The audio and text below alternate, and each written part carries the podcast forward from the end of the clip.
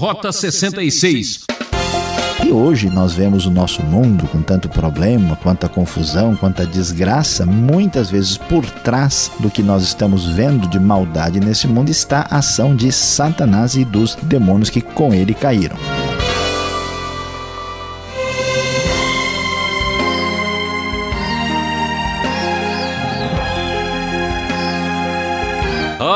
O bicho vai pegar hoje no Rota 66. É um caminho apertado e estreito, mas que leva para a salvação. Nossa expedição agora para o capítulo 12 de Apocalipse, onde o professor Luiz Saião comenta este assustador acontecimento com o tema A Bela e a Fera. Que acontecimentos dramáticos seriam esses que são revelados aqui? Teria acontecido num passado distante ou está prestes a surpreender nosso mundo? desastres e colapsos hão de aparecer para arrasar toda pretensão humana? Vamos estudar de perto estes fenômenos antes que aconteçam. Pois é, capítulo 12 de Apocalipse, com todo o seu simbolismo especial, falando dos momentos difíceis da comunidade do povo de Deus debaixo da perseguição. A partir do primeiro versículo, nós lemos o seguinte: Apareceu no céu um sinal extraordinário. Uma mulher vestida do sol, com a lua debaixo dos seus pés e uma coroa de doze estrelas sobre a cabeça.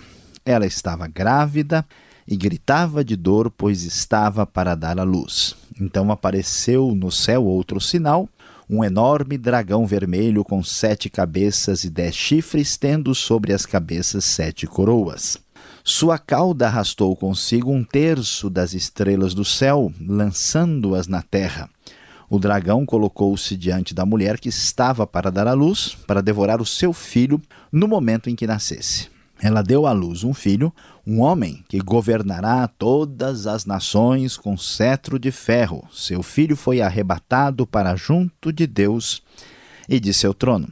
A mulher fugiu para o deserto, para um lugar que lhe havia sido preparada por Deus, para que ali a sustentassem durante mil e 260 dias. Prezado ouvinte, vamos observar o início desta visão extraordinária de Apocalipse, capítulo 12. Conforme nós estamos falando, o nosso tema é a Bela e a Fera. Sim, porque aqui aparecem a mulher e o dragão. E claro, você ao ouvir isso, todo esse simbolismo, está pensando, mas que história é essa aqui na Bíblia? A Mulher e o Dragão, estamos vendo uma espécie de filme hollywoodiano ou estamos lendo as Escrituras Sagradas? Pois é, a simbologia chama a nossa atenção. Esta mulher vestida do sol com lua, e também com a coroa de 12 estrelas, muito seguramente é uma referência a Israel, ao povo de Deus no Antigo Testamento. Inclusive, essa ideia de Sol, Lua e doze estrelas nos lembra lá da família de Jacó no Egito, ah, porque muitas vezes Gênesis é a referência por trás de algumas das figuras de Apocalipse. Então, esta mulher, que é a comunidade do povo de Deus, no caso aqui focalizando mais especificamente Israel, ela está grávida e vai dar à luz. E nesse momento aparece esse enorme dragão vermelho. Dragão associado às figuras lendárias antigas de monstros que habitavam a terra e o mar, e muitas vezes associado à própria serpente. A própria palavra no hebraico, por exemplo, tem relação muito próxima aí com dragão, serpente ou monstro que vive nas águas. Esse dragão vermelho tem sete cabeças e dez chifres com sete coroas, provável referência ao domínio, ao reinado daquele que é o dragão, que é Satanás, o diabo, o inimigo de Deus e da sua obra. O que acontece? A sua cauda arrastou consigo um terço das estrelas do céu, que é um pouco difícil de saber exatamente. Muitas pessoas entendem que refere-se à queda dos anjos que seguiram Satanás.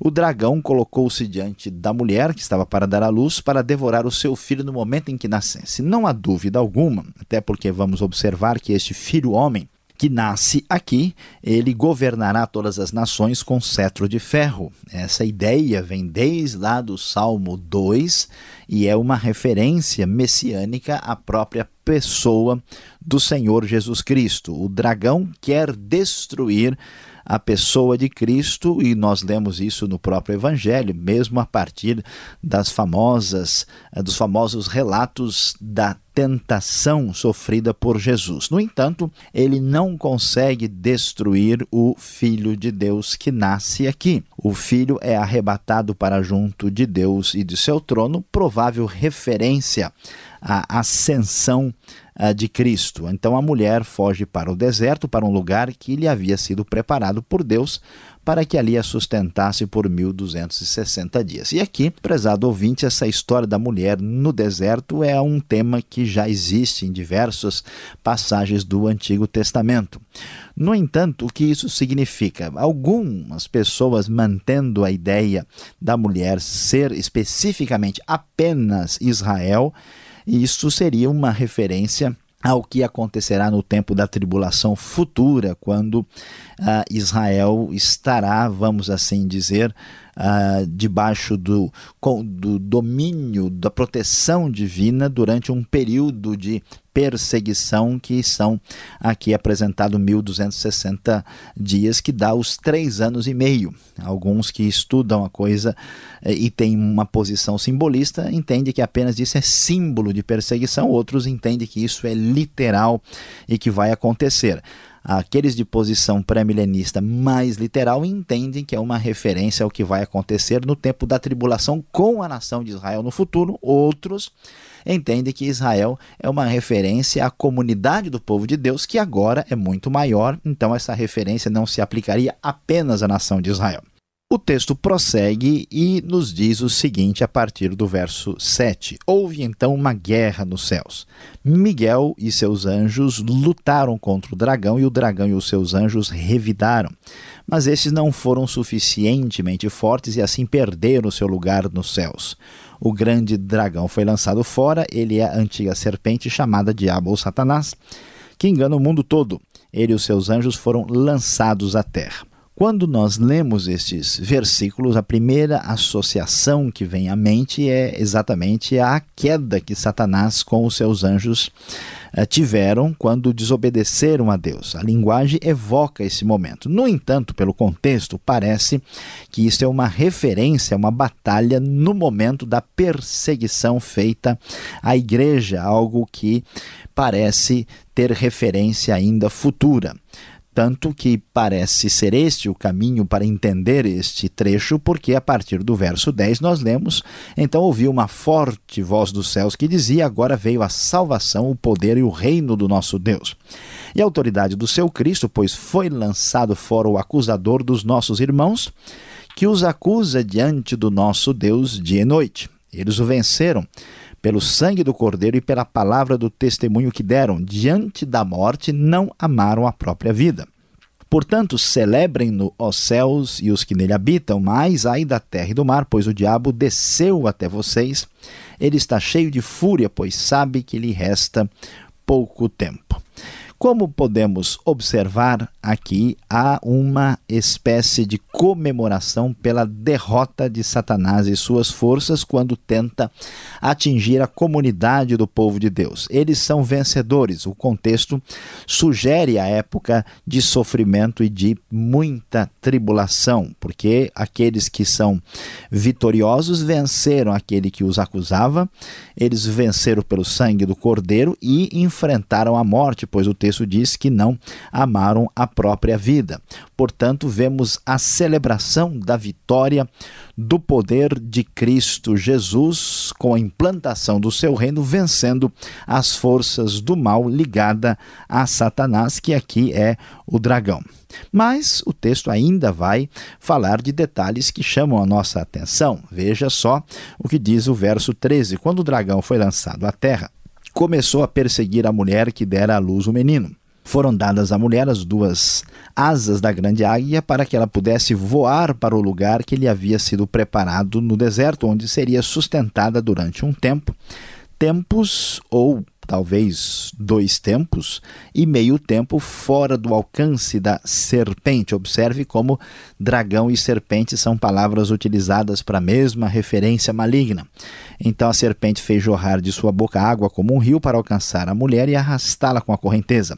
A terra, porém, ajudou a mulher abrindo a boca e engolindo o rio que o dragão fizera jorrar da sua boca. O dragão irou-se contra a mulher e saiu para guerrear contra o restante da sua descendência, os que obedecem aos mandamentos de Deus e se mantêm fiéis ao testemunho de Jesus. Então o dragão se pôs em pé na areia do mar, termina assim o capítulo de número 12. Meu querido ouvinte, aqui estamos diante de uma tentativa de compreensão do que acontece nesse capítulo. Como vimos, a mulher inicialmente é uma referência a Israel. Uma boa parte dos chamados pré-milenistas literalistas, que enfatizam o cumprimento mais literal possível dos textos, entende que vai continuar sendo Israel no momento da grande tribulação. Portanto, quando o dragão se põe a perseguir a mulher, isso quer dizer a perseguição contra Israel no período da tribulação, mas haverá livramento especial da parte de Deus, de modo que o dragão não sairá vitorioso.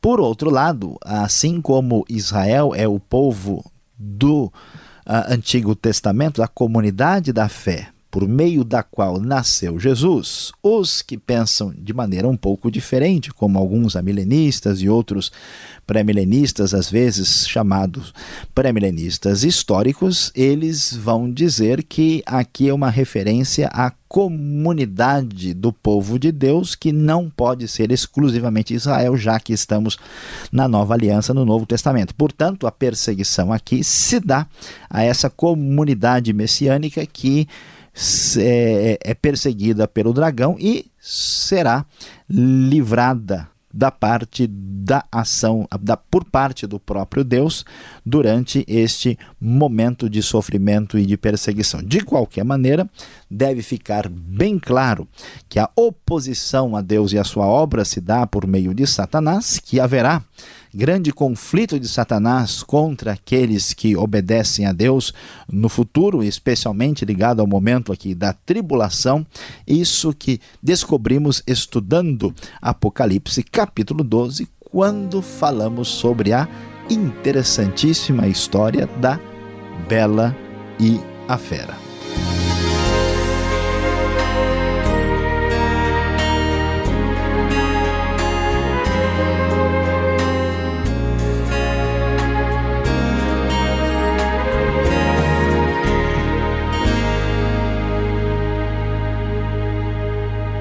Estamos apresentando Rota 66, ouvinte, o caminho para entender o ensino teológico dos 66 livros da Bíblia. Este é o comentário do Apocalipse, tema de hoje, a Bela e a Fera. O programa Rota 66 tem produção e apresentação de Luiz Saião e Alberto Veríssimo, e na locução eu, Beltrão. Participe escrevendo para a Caixa Postal 18.113, CEP 04626-970 São Paulo, capital.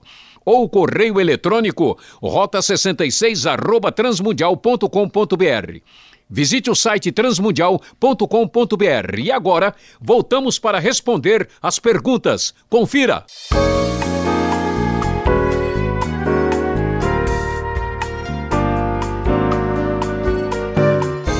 Perguntas e respostas agora para você que está acompanhando Apocalipse, capítulo 12. Professor Luiz Saião, depois da sua exposição, surgem dúvidas. Agora, esse texto aqui fala em dragão Isso não é um bicho, um animal lendário? O que, que ele está fazendo aqui? E afinal de contas, quem é esse Satanás tão temido aqui no texto? Não foi Deus quem o criou?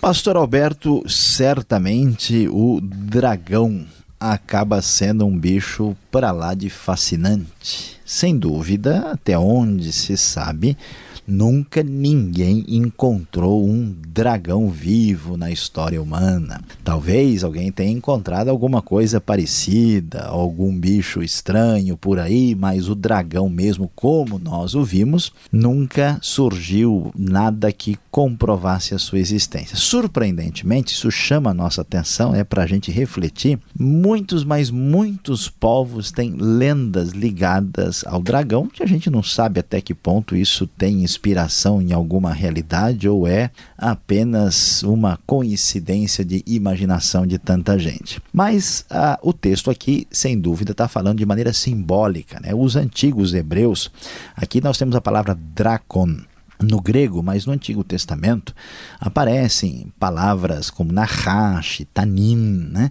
Para se referir à serpente e a animais gigantescos, monstruosos, assim, sobre os quais nós já falamos aqui no Rota 66. Pois então, este símbolo do mal faz aqui uh, referência a Satanás. Quem é Satanás? Satanás é um anjo criado por Deus, muito poderoso, que, tendo sido criado como um ser pessoal, tomou a decisão de opor-se a Deus. Satanás não é o Deus do mal, ele é uma criatura, ele é um ser angelical que, achando que poderia desfrutar daquilo que só pertence a Deus, que é toda honra e toda glória, ele se rebelou contra Deus e se tornou opositor da obra divina. Satanás não tem mais redenção, não tem salvação e ele é chamado na Bíblia por diversos nomes, entre eles devemos destacar Satã, Diabo, Satanás e Beuzebu. E podemos pensar, mas espera aí, foi Deus que criou essa criatura tão horrível e assustadora? Não é bem assim. Deus criou ah, o anjo chamado anjo, que muitos o chamam de anjo de luz. Esse anjo criado foi um anjo que desobedeceu a Deus e se tornou nesse Satanás, nesse ser ligado ao mal. Deus o criou sem pecado, mas com liberdade para tomar uma direção diferente. Quando ele fez isso, ele se tornou aí o paradigma do mal e da desobediência. Então, é assim que devemos entender essa figura terrível que aparece aqui. Agora, o verso 4 fala sobre né, a desastrada causa né, da queda de Satanás e muitos pensam que as estrelas que caíram são demônios. Tem algum fundamento falar sobre isso? Pastor Alberto, é um pouco difícil a gente discutir esse assunto, porque é, nós sabemos que Satanás está sempre acompanhado dos seus anjos, ou até melhor dizendo, os seus demônios. E a pergunta é: de onde é que surgiram esses companheiros de Satanás? Nenhum texto bíblico é, detalha esse elemento, como é que isso aconteceu. Né? Nós sabemos que essa situação está assim agora. Jesus, lá em Lucas, fala que via Satanás cair do céu, e quando isso acontece, tudo indica que ele caiu junto com aqueles que o seguiram na sua queda. Essa referência a Apocalipse, difícil de explicar, entender e explicar quando fala que a sua cauda, a cauda do dragão, arrastou um terço das estrelas do céu, muita gente entende, e é até uma possibilidade como referência aos demônios, porque a, ideia de estrela, né, corpo celeste, está associado a um poderio, uma potestade, é algo comum no pensamento bíblico. Pode ser sim uma referência aos outros anjos que caíram com Satanás, e hoje nós vemos o nosso mundo com tanto problema, quanta confusão, quanta desgraça desgraça, muitas vezes por trás do que nós estamos vendo de maldade nesse mundo está a ação de Satanás e dos demônios que com ele caíram. Agora, o texto aqui na sequência fala da mulher, e podemos ter certeza que essa mulher é Israel, ou podemos imaginar aqui ser a igreja, ou mesmo Maria, mãe de Jesus? Pois é, vamos tentar entender aqui a história dessa mulher que aparece em Apocalipse 12. Claro que, se a gente for pensar assim de maneira mais natural, se nós temos certeza, e isso ninguém vai questionar, que o filho da mulher tem, que ser a pessoa de Cristo Jesus, porque o texto diz que ele né, haveria de governar as nações com cetro de ferro, a referência é a Cristo. Então, quem é que deu a luz a Jesus foi Maria. Pois é, mas o livro de Apocalipse é um livro simbólico. A referência aqui não parece ser uma perseguição individual contra a pessoa de Maria. Também não pode ser uma referência a Eva. Parece ser uma referência mais ampla a, ao significado dessa mulher que está relacionado com o povo de Deus. E aqui, pastor Alberto, a coisa vai pegar. Porque entre os estudiosos cristãos evangélicos aí há uma divisão de interpretação. Uns entendem, como nós já falamos, que a referência ao a, a, Israel é uma referência específica. Israel é preservado enquanto nação, sempre separado da igreja. Boa parte dos chamados pré-milenistas e dispensacionalistas pensam assim. Outros dizem não, olha, Israel é o povo de Deus, mas Israel assim deixa de ser quando a igreja assume a sua posição e agora o Israel está dentro da igreja. Aí nós temos essa divisão. No primeiro momento, não tem dúvida que a referência ao povo de Deus aqui é a referência a Israel, porque Jesus nasce como judeu em Israel. Agora, no segundo momento, quando acontecer essa perseguição aqui apresentada no texto, nessa espécie de batalha terrível entre o bem e o mal, ah, aí quem que vai estar aqui? Será que é só a igreja? Será que é só Israel? Será que é Israel com a igreja? Pois é, essa questão eu acho que nós só vamos ter certeza por experiência própria e não por simples opinião. Bom, enquanto isso, vamos para o verso 7, onde aparece a figura de Miguel. Afinal de contas, quem é esse ser angelical? Qual a sua função? Que personagem é esse? Pois é, Miguel é raro né, a, a, observar aqui referências a Miguel na Bíblia. Na verdade, nós temos lá a referência a Miguel em Daniel, no livro de Judas e aqui em Apocalipse. Aparentemente, ele é um anjo muito poderoso, sempre a sua referência está no confronto aí com as forças do mal, ele que é vencedor aí, comandante dessa batalha contra Satanás, e é, também podemos dizer que ele é um ser angelical cuja função é proteger o povo de Deus. Esta é a ideia que encontramos por trás das referências ligadas ao seu nome. O texto agora, para finalizar a nossa participação com as perguntas, ele está falando do passado ou ele está visando o futuro? Porque parece um pouco confuso aqui. É, pastor Alberto, nós não podemos nos esquecer que o Apocalipse é estudado com enfoques de escolas diferentes. Tem gente que acha que tudo isso já até aconteceu, são os preteristas. A maioria dos estudiosos, e achamos que eles estão corretos, acham que ainda isso vai acontecer. No entanto, é claro que o texto está falando de um momento em que a igreja passava por perseguição, quando ele fala que a mulher deu à luz ao menino, fez referência ao nascimento de Cristo mas essa batalha futura que vemos aqui, essa perseguição à mulher, sem dúvida é uma referência que se dará mais para frente, especialmente até pela menção dos 1260 dias, que parece estar ligado com aquela questão da semana de Daniel, os três anos e meio, que alguns veem de modo simbólico o número, mas outros veem literalmente. De qualquer maneira, parece a referência geral ao que ainda está para acontecer. Obrigado, Saião. Foi uma bela resposta. E vamos agora à aplicação desse estudo, que espero que seja algo de fera.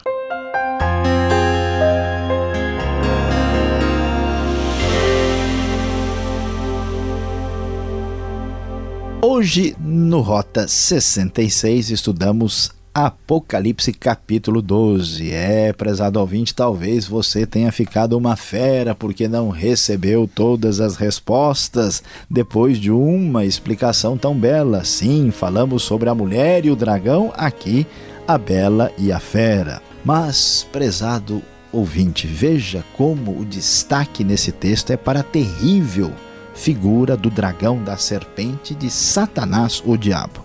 A verdade é que o poder diabólico deve ser encarado com realidade. Todavia, os que pertencem a Cristo vencerão Satanás e desfrutarão da eternidade.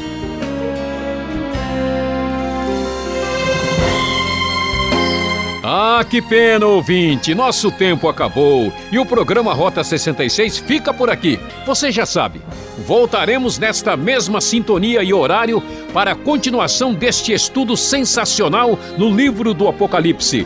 Rota 66 é uma realização transmundial. Deus o abençoe e até o próximo programa.